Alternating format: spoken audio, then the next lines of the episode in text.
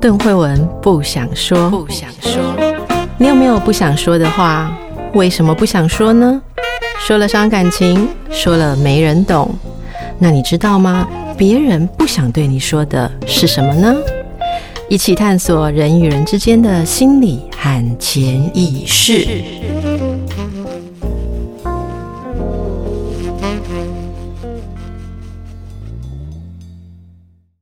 大家好，欢迎来到邓慧文不想说。今天要跟大家谈一个其实我不太想说的事情。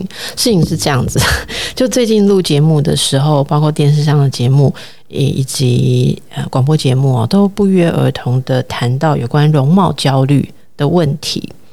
呃，容貌焦虑这件事情，我觉得我非常有资格谈哦，因为你知道，在荧光幕前出现的时候，你最容易感觉到一种。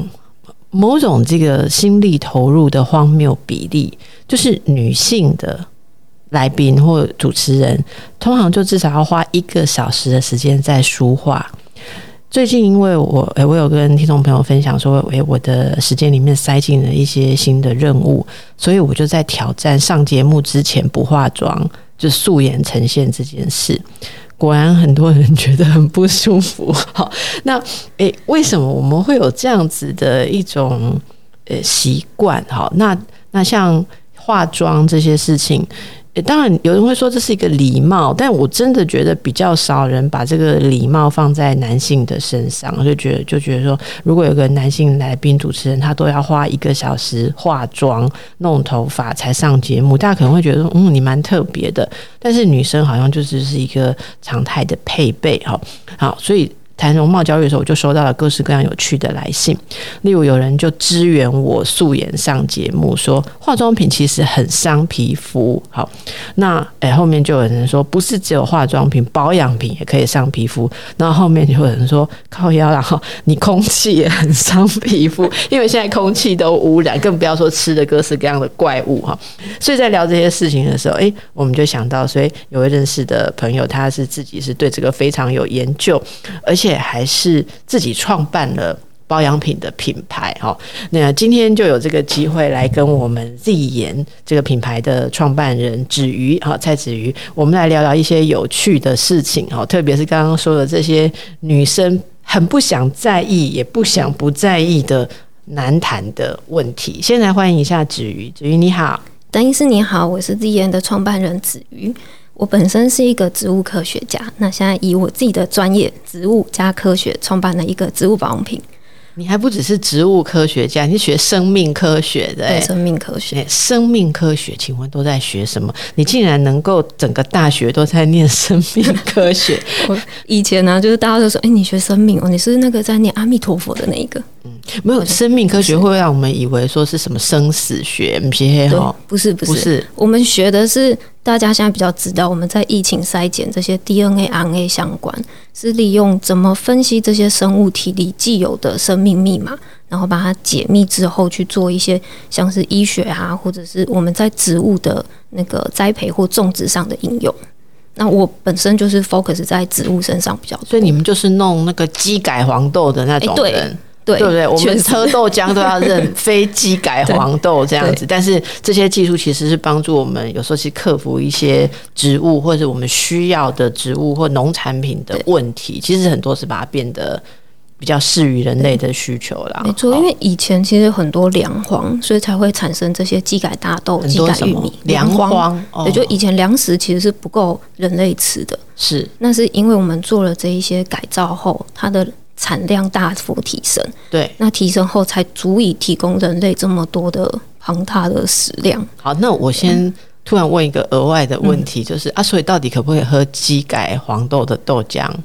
是会怎样吗？我们会变成怪物人吗？嗯，老实说，以科学来说，不会有任何问题，因为这些东西在上市前，它其实经过食品法规检验，甚至是我们会在做一个是叫做田间的安全调查。他一定会要确保说这个食物人类吃了不会有任何的病，他才会允许上市。哦，所以其实以学历来说是没有影响的，但以但是我们就会害怕说，研究如果做个十年，我们怎么知道二十年那个会不会有问题？对，感官上会比较不能接受。哎、欸，其实说到这个，就是一个人的感受哈，我们就不喜欢不自然的东西。对，尤其是现代人，因为有太多呃制造出来的东西，所以我们现在是处于一种整个想要回归自然的全球意识啊。哈、嗯，在这个意识下，我不知道觉得呃，像我刚刚讲的那种，很多人对女生的那种容貌焦虑，嗯、你自己也有过这种体验吗？我很多。因为我刚刚其实，在听邓医师讲那个容貌焦虑，什么上台要化妆，这我很有感诶。因为我平常自己就是大概这样素素的，就是还有一些那个瑕疵啊、黑眼圈，甚至是如果近看，应该会看到我白头发。这些白头发是我从小，我国小就有。你国小就有白头发？国小就有，这是我家族遗传，就是我们家所有，诶，从我爸爸开始，然后到我们这一代所有的小朋友，都是在国小大概六年级吧。就开始有白头发，那对我来说，我会觉得这是家族的印记，我不一定要为了就是美观去把它染掉。但就随着比如说我们出社会，然后创业后，大家就觉得说，哎、欸，你好没精神哦，你白头发可不可以弄一弄？你怎么那么的不专业？我们也会被人家骂。对啊，即便我都这个年龄自然的白头，他们还是会说，你去把它染一染，这样看起来就是很糟，就是。是岁月的痕迹啊。对对，但大家你知道，大家不喜欢看到。不好看的东西，让人焦虑的事情，没错，对对啊。然后我其实觉得白头发这件事是大家会很在意，但如果真的回到自己脸上好了，就像痘痘啊、痘疤这些，也是曾经困扰我的。因为我自己过诶、欸、国中吧，国中开始长痘痘，嗯，然后在大学的时候大爆发，我也是。真的，嗯，真的，你现在其实没什么疤痕。我在大概二十几岁之前，就从国中开始到二十几岁，没有一天脸上不是有一一一颗一颗红红的东西的。嗯，我觉得会长痘的人其实都会有一种很辛苦的感受。就是我其实呃以前就会觉得说，哎、欸，我油也没有吃比较多，我也不吃炸的。我我们如果是去素食店啊，嗯、即便只有那个。炸鸡块，我们也都会把皮剥掉。哦，那么辛苦还是长还是长，对不对？对。然后其实很多人就偏见，就是啊，你就是辣的吃多啊，你就炸的吃多，什么吃多才会长。可是真的没有，没有，就是有时候是天生体质。嗯，那这些东西其实就会引发，可能像我那时候就觉得说，哦，我是不是真的做错了什么，所以我才有这么多问题的肌肤？但事后，我现在自己做保养品后回看这件事，就发现。其实没有，这是我天生肤质就这样，我天生脸就比别人油，然后我也天生对牛奶过敏。后来发现，就是我对牛奶过敏，所以我喝牛奶就长痘。哦，那我现在戒奶后，其实长痘这件事就改善了。可是我还是有天生油比较多的问题，那就变成说我可以控后天的一些保养，或者是一些呃其他的辅助来把我这个痘痘给控制住。OK OK。所以，所以在这个过程当中，你是皮肤或像这些痘痘啦，好头发、啊、皮肤，你自己的体质这件事情，你就很早知道它特别。那你会感受到那个有有些这种肤质或体质比较特别的人，常常说一句话，就觉得世界对他很不友善，就是没有为他没有适合他用的东西。很多东西别人用了好好的，那我们用可能就会。呃，产生痘痘啊，或过敏啊，这个会有影响你年轻时候的个性啊，哈，或者说对对外界的感觉吗。其实老实说会，但我的环境比较友善，因为我们自己学生物嘛，就是他对于生物的理解是比较高的。嗯，因为人也是生物，就同学们他们其实就会说，哎，其实你这个东西可能就是作息改善一下，什么东西给你各种解方。然后就让你过得比较安心，就我觉得是环境的友善，让我其实心里还蛮强大的，不会说好像我自己真的因为这些痘，就是那时候长满整个脸，那就不会因为这样觉得说，哎，我好像真的很差。只是确实走在路上的时候，你会看到说，哦，别的科系的，比如说学长姐、同学、学弟妹，他们看到我的时候，脸露出来的表情是很讶异的，就觉得说，你这肤质怎么还可以？这样忍受，你你知道吗？其实我你现在讲，我突然想起一件事，就是有些人 会，我尤其我们年轻的时候，你说的那种二十几岁大学生，呃呃，十几到二十几岁的大学生，嗯、很多时候大家会觉得说，哦，某些女生很漂亮，好，然后某些人啊，可能就觉得是恐龙啊，或者是我们那时候叫恐龙妹，或者怎样，就觉得她很不漂亮。我就是被认定在那个很不好看的那一边的。好，那我常常跟大家分享说，我们大学的笔记里面会有笑话。好，笑话就是说，哦，呃，我们班的女生分几个等级。好，假设是哦，蔡子瑜这个等级就是仙女等级的哦，完美的哈。某某的等级就是属于要去整容的等级啊，这么严格？哎，对啊，我们就问说，那邓惠文属于哪个等级？哈，邓惠文跟某某跟某，他们是属于要投胎的等级啦。这个就是要重新投胎的等级，太过头了。好，但是我真的要分享的一件事情，就是说，我们今天真的就是女生间的闲聊哈。可是我后来脱离了那个长痘痘的的岁月，就是我的皮肤，哎，我我等一下再告诉大家，因因为今天我我的皮肤变好的那个过程其实非常的神奇哈。那我们。那也不是什么特别的产品，就绝对不没有要推销什么那个，那个是完全就是一个自己的某种状态的改变哈。总而言之，我脱离了亮痘痘肌之后，哎，突然有人觉得说，哎，它好像不难看，然后我就突然猛然惊觉一件事，说其实很多年轻的女性被认为好看，说真的，只是她的脸干净而已，就只是皮肤好而已。对，你真的要公允的来比五官。各方面其实没有特别的特殊之处，但是人家如果能够拥有一张好皮肤，一张好皮肤的脸。就是基本上就是好看的，就是你你健康年轻，然后你每个人有每个人五官的特色，只要你的皮肤是好的，基本上大家就会觉得你是漂亮的，对，你也好打扮。但是你的脸上有痘痘，真的不管你是什么样子国色天香的五官立体，什么眼睛大鼻子挺，你看这些条件我都有，真的就是没有用。我就是一直被当做是那一类，就是可以开玩笑的一个东西。那这也当然在青少年或者是年轻女性的阶段。我就对自己这方面其实是焦虑的。那那你，我刚问你说会不会影响你的呃性格跟对外面的感觉？你都不会哦？我真的是那时候在很友善的环境，所以我个人不会。但我后来发现，很多女生不会，对我不会，不代表别人不会。像我们自己另外一个创办人，他真的焦虑到一个，我觉得啊，真的吗？他就是那种，他也长痘痘，对他长两三颗痘痘，他就说不行了，不行了，我要去吃 A 酸。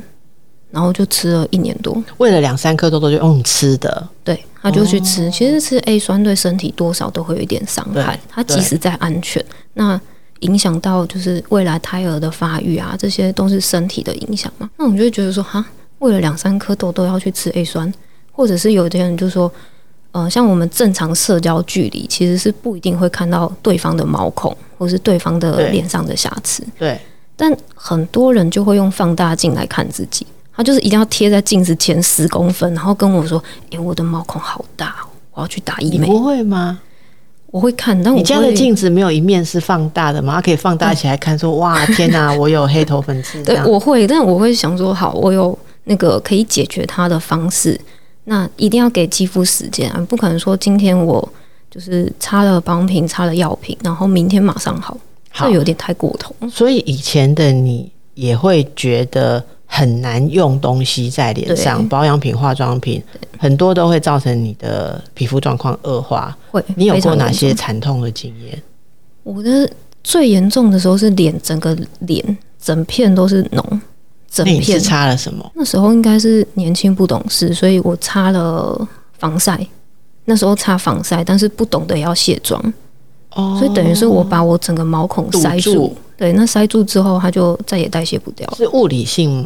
防晒的东西，所以它可能什么二氧化系之类的吧。我在猜物理跟化学都有，然后再来就是成分的安不安全也是有差的。因为以前年轻就不会真的认真去看，说，哎、欸，这东西到底安不安全？我们现在年老也不太会看，所以化学性防晒也会阻塞毛孔。化学比较不会，但是呃，真正对肌肤比较有危害的，会是我们在保养品里面会有分成呃主配方，就是有功效性的。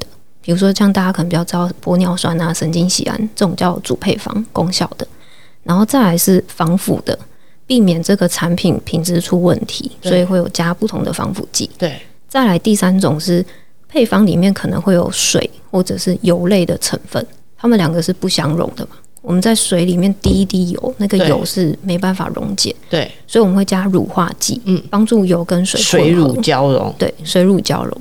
那混合的这些乳化剂其实很常，就是我们这种呃很难搞啊，会长痘痘啊，皮肤过敏的人的过敏源之一。哦，乳化剂，对，这个东西是我们如果没有仔细去把它挑适合自己的，或是比较安全的，那未来它可能就会是我们自己在使用上比较容易毛孔堵塞，或者是比较容易有些人一擦就会泛红。所以你现在讲的都是已经对这些东西钻研，然后。很很有心得，哈，对，这样子的一个保养品牌创办人的的口吻的啦，哈。但是你从当初一个为自己的肌肤困扰，然后擦什么东西常常会出现灾难的小女孩，哈，跨到现在，这中间心路历程很有趣，诶，就是为什么会想到说我自己来做保养品？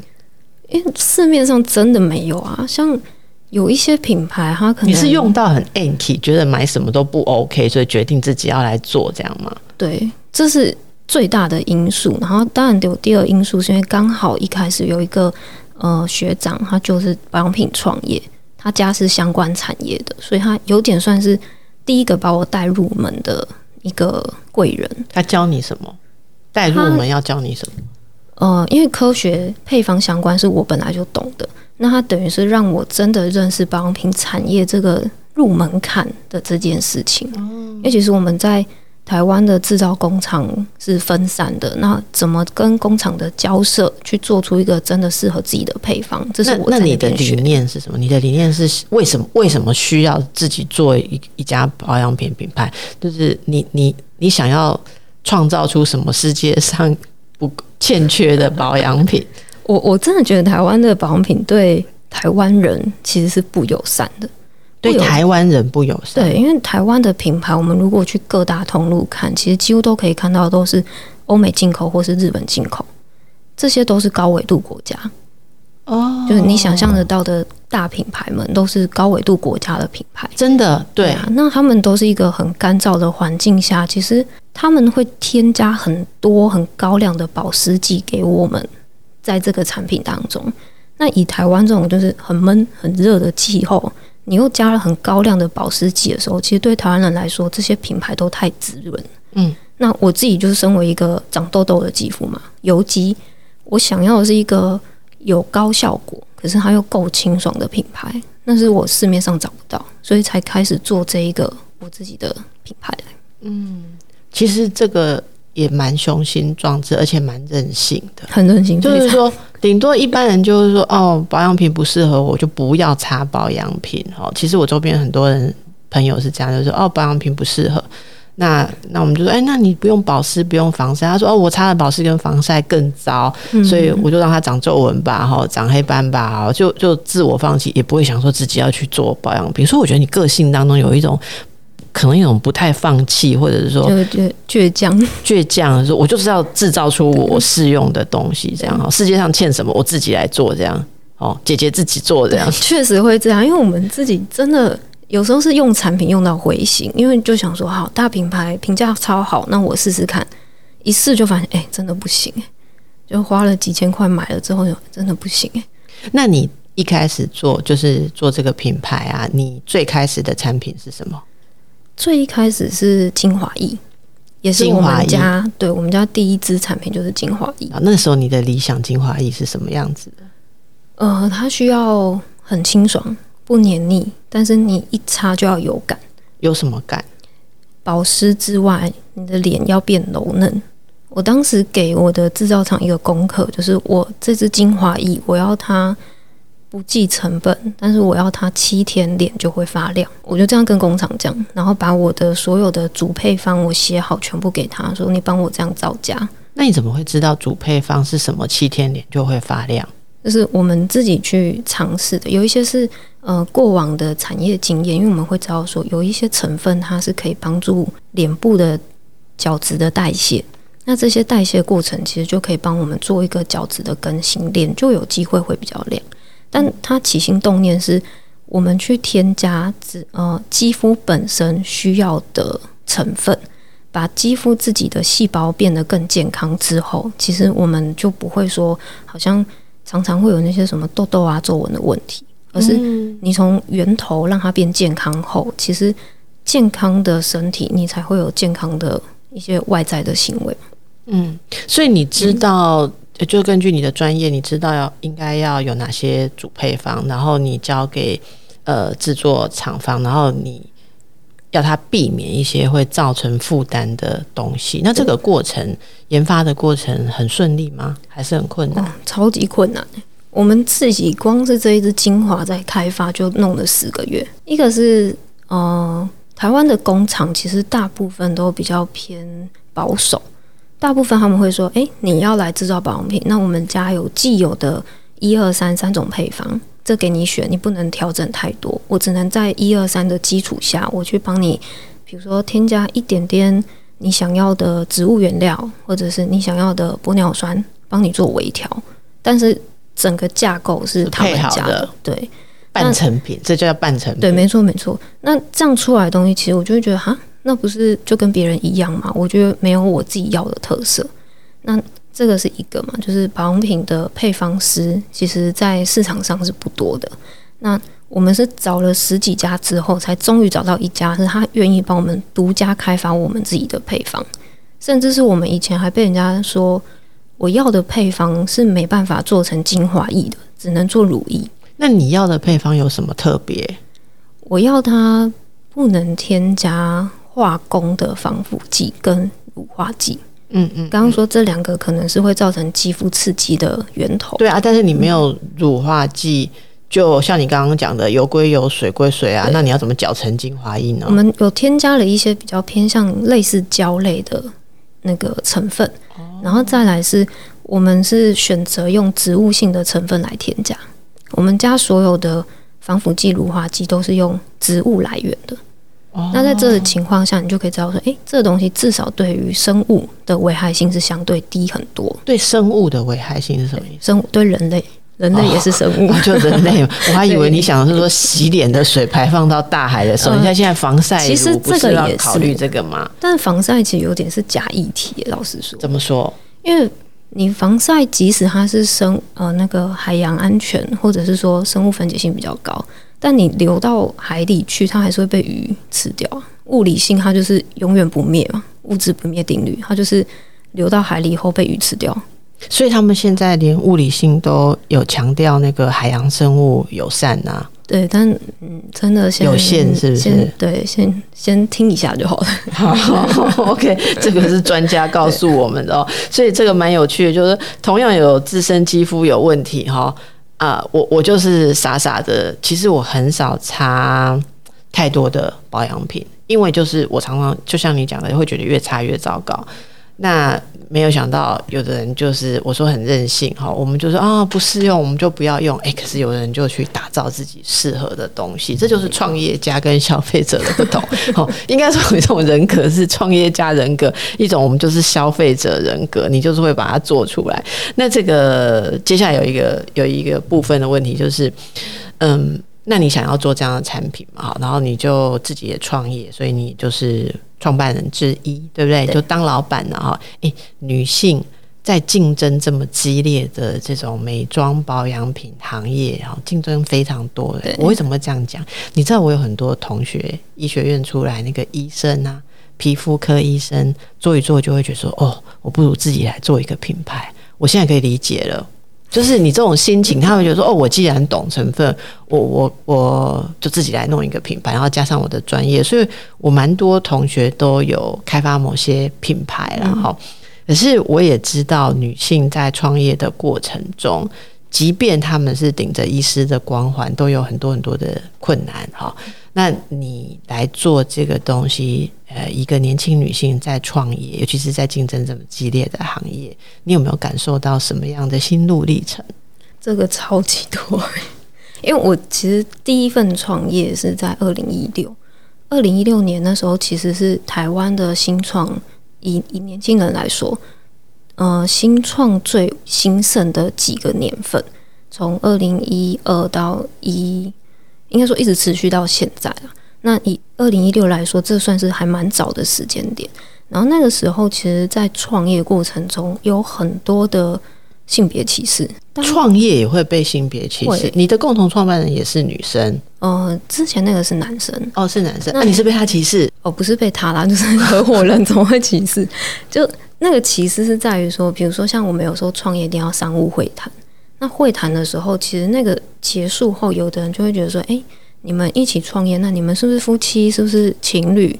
然后，其实，在我们自己身上就觉得说，诶，我们出来就是公对公，为什么一定要是这种身份才能一起创业？大家对于就是一个女生出来工作的这一件事情，其实是没办法，就很容易觉得说你是附属于男性的伙伴这样子。对，对，没错。而且他们就觉得说，诶，那呃，我商务的，比如说我要谈一些营运啊，我要谈一些很大型的策略规划，我就跟男生谈。那女生的话就是哦，好啊，那你就那个报报账啊，开开发票啊，做做行政内勤的，再跟你谈就好。其实我觉得哈，我们不是都是人吗？只是你是男生，我是女生。你们两个创办人其实应该是嗯，例如说平等，甚至说也许搞不好在专业上，你你不但不是趋于附属，而且搞不好你还有很主导部分。但是刻板印象就觉得说讨 gay 然后就是都会这样，男的比较像是老板，就是他是做决策，然后就会对着他讲。对啊，哦，所以这个我应该呃，蛮多人都有感受到。那你那时候怎么去度过这种不舒服呢？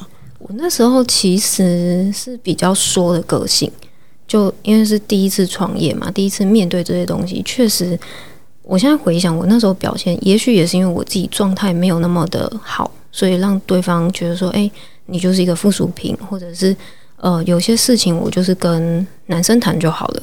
那一直是到我现在立言是我第二份创业，那第二份创业之后，我才开始觉得说，哎，其实是我自己先转变。我先愿意相信我自己，我可以站出来。当我这个思维转变的时候，其实大家愿意跟我谈的那个心态或者是眼光也会变得比较不一样。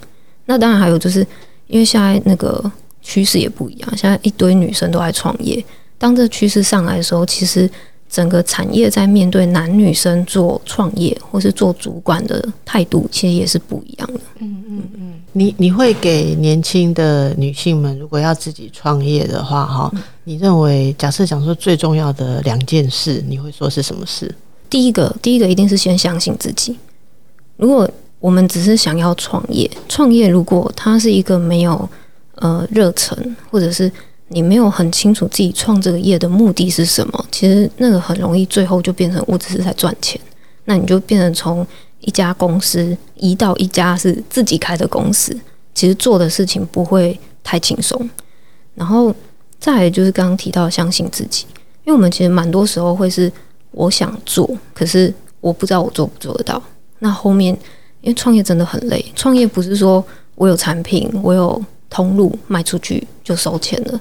它其实中间会牵涉到呃营运啊、规划，或者是像行销的策略，或是我们市场怎么布局。它其实是一个很庞大，就是你看到你整间公司有哪些部门，你创业后这些部门可能都是你自己要做，然后一直到你吸了很多的新的伙伴进来后，才会开始又重新分工出去。那这样一个品牌经营要成功哈，它有哪些必要的元素？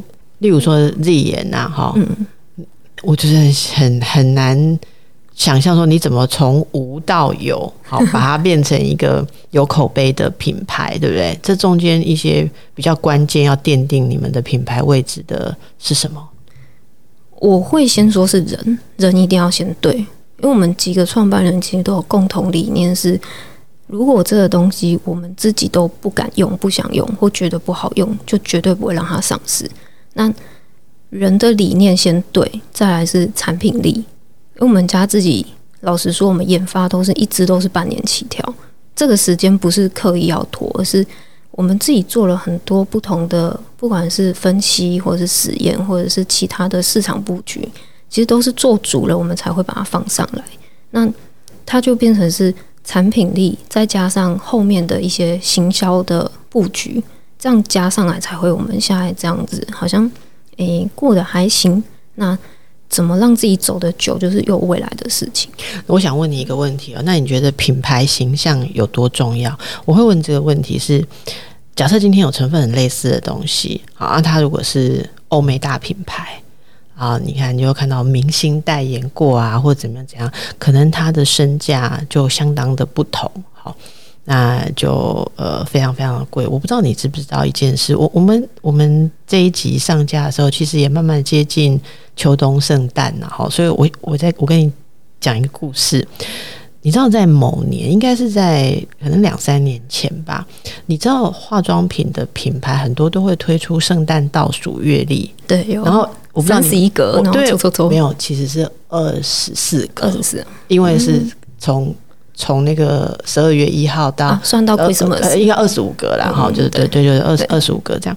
那呃，有一年哈，我不要说哪一个品牌哈，就是某种那种精品品牌、大品牌的那个呃耶诞月历里面放的东西就被臭骂。好，那是因为一个 YouTuber 就是弄了开箱影片，就说这个一等一的品牌精品品牌到底圣诞月历里面有什么呢？有没有值这个价钱？因为它蛮贵的嘛，可能要几万块台币。然后呢，开箱之后就给大家看里面放些什么东西哈，里面据说还有一些是什么什么小文具啦，什么样的哈，就是一般人会认为无用的东西，所以那支影片就被疯传，然后很多人就会就。不不爱这个品牌，我没有用过的人就会骂说，这是太过分了哈，怎么会这样的东西卖这样的价钱？可是那时候就有人出来讲说，会这样讲的人显然就不是这个品牌的族群哈，因为就凭他是什么什么什么品牌，那他就有粉丝。哦，是死忠的粉丝，觉得花这些钱买这样在他们这些小东西，就只因为印着他的 logo 就值这些价值，这叫品牌价值。好，我我看了这个新闻，因为刚好最近看到，我觉得非常的有趣。你可以想象说，有些人非常信赖这件事，就说你大品牌好像就我就会比较相信你，那我比较相信你，你。开发的成本或什么，我就愿意出。例如说，我今天手上拿着一支自己研的洗面乳啦，哈，就是刚刚那个子瑜送我的 哈。我对洗面乳其实也蛮挑的。那我我想这支有它的价格嘛，哈。但如果一模一样的成分，你的包装换成我刚刚讲的那个品牌，我觉得它价格可能两倍三倍挑。对于这样子的事情，或像品牌定位，你怎么看？其实我觉得是要去切割不同的市场。像大品牌那个方式，是因为他们行之有年，所以大家在买的时候，一定是因为一开始就回溯它几十年前或几百年前，它一定也是一开始它的产品因为呃够有效，让大家认同了，才开始建立出它的品牌口碑，然后累积到现在变成是哦，我推什么客人就买什么，然后我们自己其实也是会期许我们自己品牌也可以做到这个样子。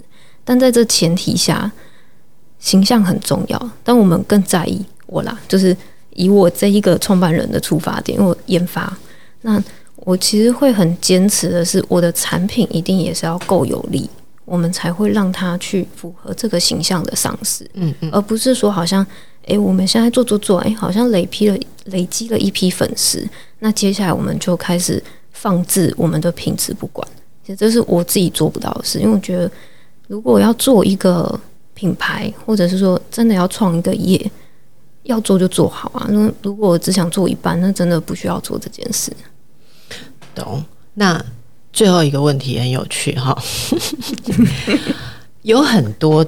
像你有我们有过这种经验困扰的女生，其实都蛮年轻的啦。好，因为你年纪如果大一点，可能你也冒不出油了，你知道吗？就像我刚刚说，我要跟大家分享，其实到了一定的年纪之后，你的肌肤问题它会自然发生一个蜕变，或者说你的那个饮食习惯哈，跟呃你的生活作息发生大改变啊，哈，然后工作的压力没有了或什么，就它就会突然间好像。啊，就是那个混乱跟那个压力就解除了哦。那我说很多是年轻的女生，所以基本上如果品牌的定位或者说它非常的昂贵的话，你你其实是服务不到那一群人的，对，没错，对吧？好，所以日颜现在的定位是会适合年轻女性的族群吗？嗯、呃，太年轻的其实就比较不会那么推荐，因为可能在她身上用起来是无感。会这样讲是因为。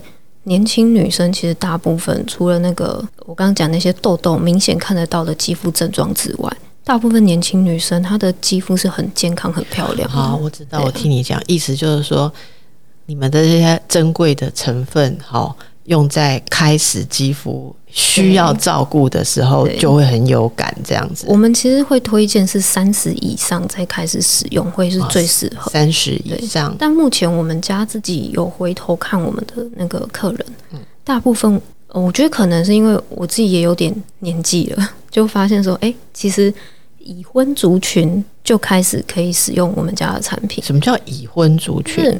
呃，已经结婚的，你现在不能用婚姻阶段来分年纪嘞。我我来回算一下，呃，大概二十七八岁的人，他们就开始会使用，哦、就是呃，很多那种刚一批毕业啊，然后工作两三年要步入婚姻的这一个族群，他们其实在生产前后的那个肤质变化也很大。哦，我懂你的意思啊，你这你你的意思是说，其实这些呃比较天然的成分或没有负担的成分，对于女生可能随时会。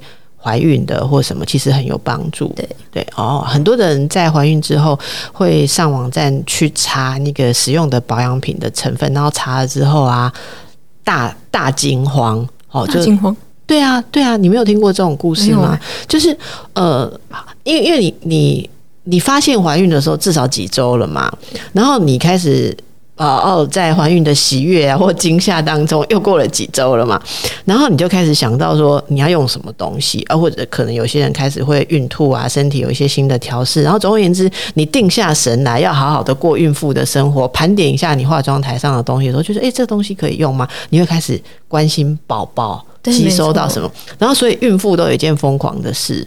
你有当过孕妇吗？你还没当过孕妇啊，所以我真的告诉你，我有听说有一个什么妈妈手册，里面有个百宝箱。行妈妈手册，行妈妈网站来对，会有很多东西告诉我们。像我那时候，每一样要摸到我皮肤的东西，我都会进去查什么品牌的什么霜什么霜，我都会去查它的成分，然后查它的成分里面有没有对胎儿有害。我真的就是很多朋友就是大俩工，大俩工就是你就会发现，你真的很难找到完全都没有。问题成分的的东西，后来真的那段时间，很多人就只有擦水。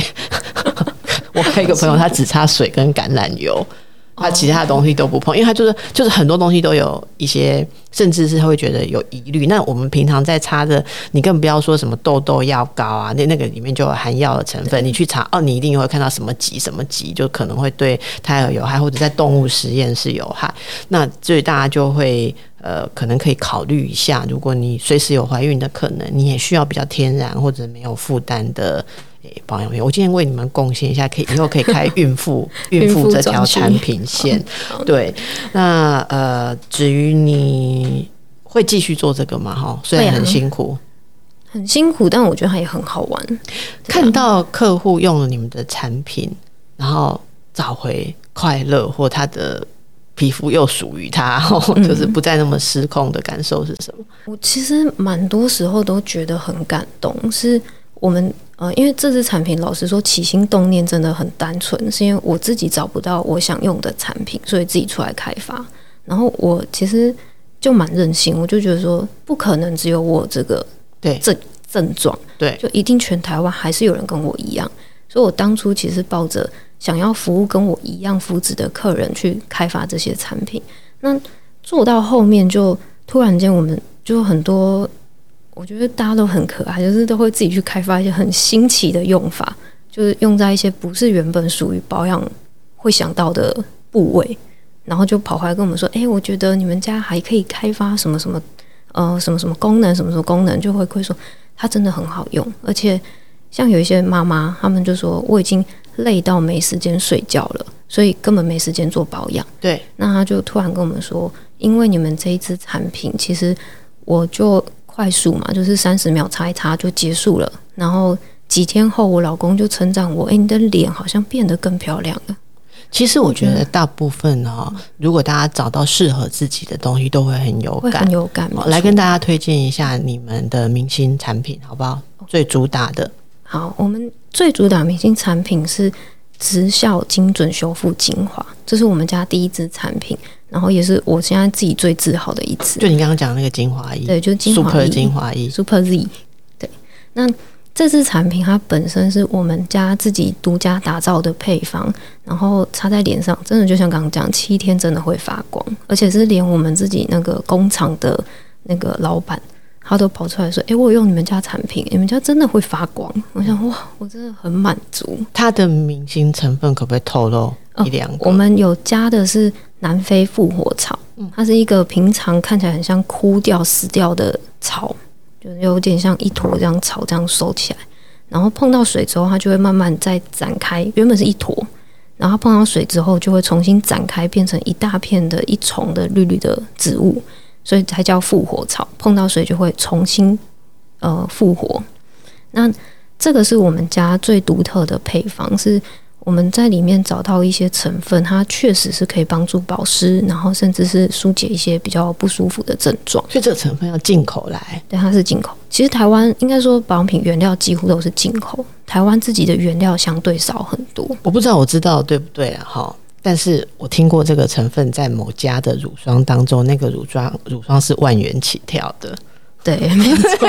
我我们今天不讲别的品牌，但是我真的有介绍的时候有听过这个植物。对，我们真的都重本。然后像呃，还有一个，但是你们不用万元哦，我们不用。是，对，我们还有加五重神经酰胺。神经酰胺在人体就是现在已知，它是在肌肤里面最重要的其中一个成分。对，然后有大概组成有十几种。我们家就加了五种，嗯，去把我们整个肌肤屏障把它整个弄得比较健康一点。对，那这样子才会有一个，呃，我们就说肌肤你会过油或过干，其实都是跟这一个。神经酰胺是有很直接的关系的，嗯、那你把它补充足了，其实有一些我们说干肌、油肌或是敏感肌都是有可能会被舒缓掉的，所以这是一个很好的屏障跟防护，没错。哦，所以有这些成分，但是却是大家差不多三十出头哈，三十多岁开始的这个，嗯，其实三十出头还不算是熟女了哈，应该就是、嗯、呃，这是叫什么女？轻熟女，轻熟女，轻熟到。中手哈，你都可以负担，会觉得非常没有压力，可以使用，绝对让你惊喜的。对，这个是你们的最主打的明星产品。还有吗？我们后来就是因为我们精华液就开发了十个月嘛，然后后来又一直想说，好，我们接下来要喷雾，要洗面乳，就又各自花了快半年的时间。现在有喷雾，还有喷雾，有洗面乳。那那支喷雾我真的讲一下很好用，我不跟你说，我一开始拿到的时候哈闹了个大笑话，我喷不出来，你知道吗？嗯、然后我不知道我们同事有没有跟你讲哈，就是说我我我喷不出来，我就想为什么会喷不出来，我就看说啊。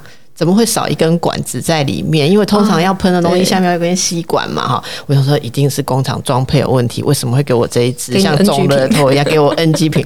我就会跟他说：“哎、欸，不行，你要跟那个子瑜讲哈，就是我们到时候如果推推广你们的产品，那听众朋友买到跟我一样没有吸管的这个可漏油了哈。结果人家告诉我说。”这个是最新的包装方式，是真空包装的，你多按几下就会喷出来。我就说就是没有，就是没有，一边讲一边讲，按一按就就喷出来。哎、欸，其实我觉得这样比较好，就是它它是为什么你要真空？是保存，对不对？对，是不是跟你刚刚讲的不要用防腐剂这件事情有关？我们一开始就会呃，就是认定说我们自己一定不添加某一些成分嘛，像防腐剂、化工防腐剂、化工乳化剂，然后香精、酒精。我们在一开始命题这一个理念的时候，我就想哦，不行啊，就是没有防腐剂，那我产品要是最后不够安全怎么办？然后解方我们就想说，好，那我们就找比较贵一点的真空瓶来做，就是在保存上面去克服这个问题，然后就阻绝空气，然后让它可以保存久一点。对，然后洗面乳是最新的，洗面乳最新，你们的洗面乳适合哪一种肌肤呢？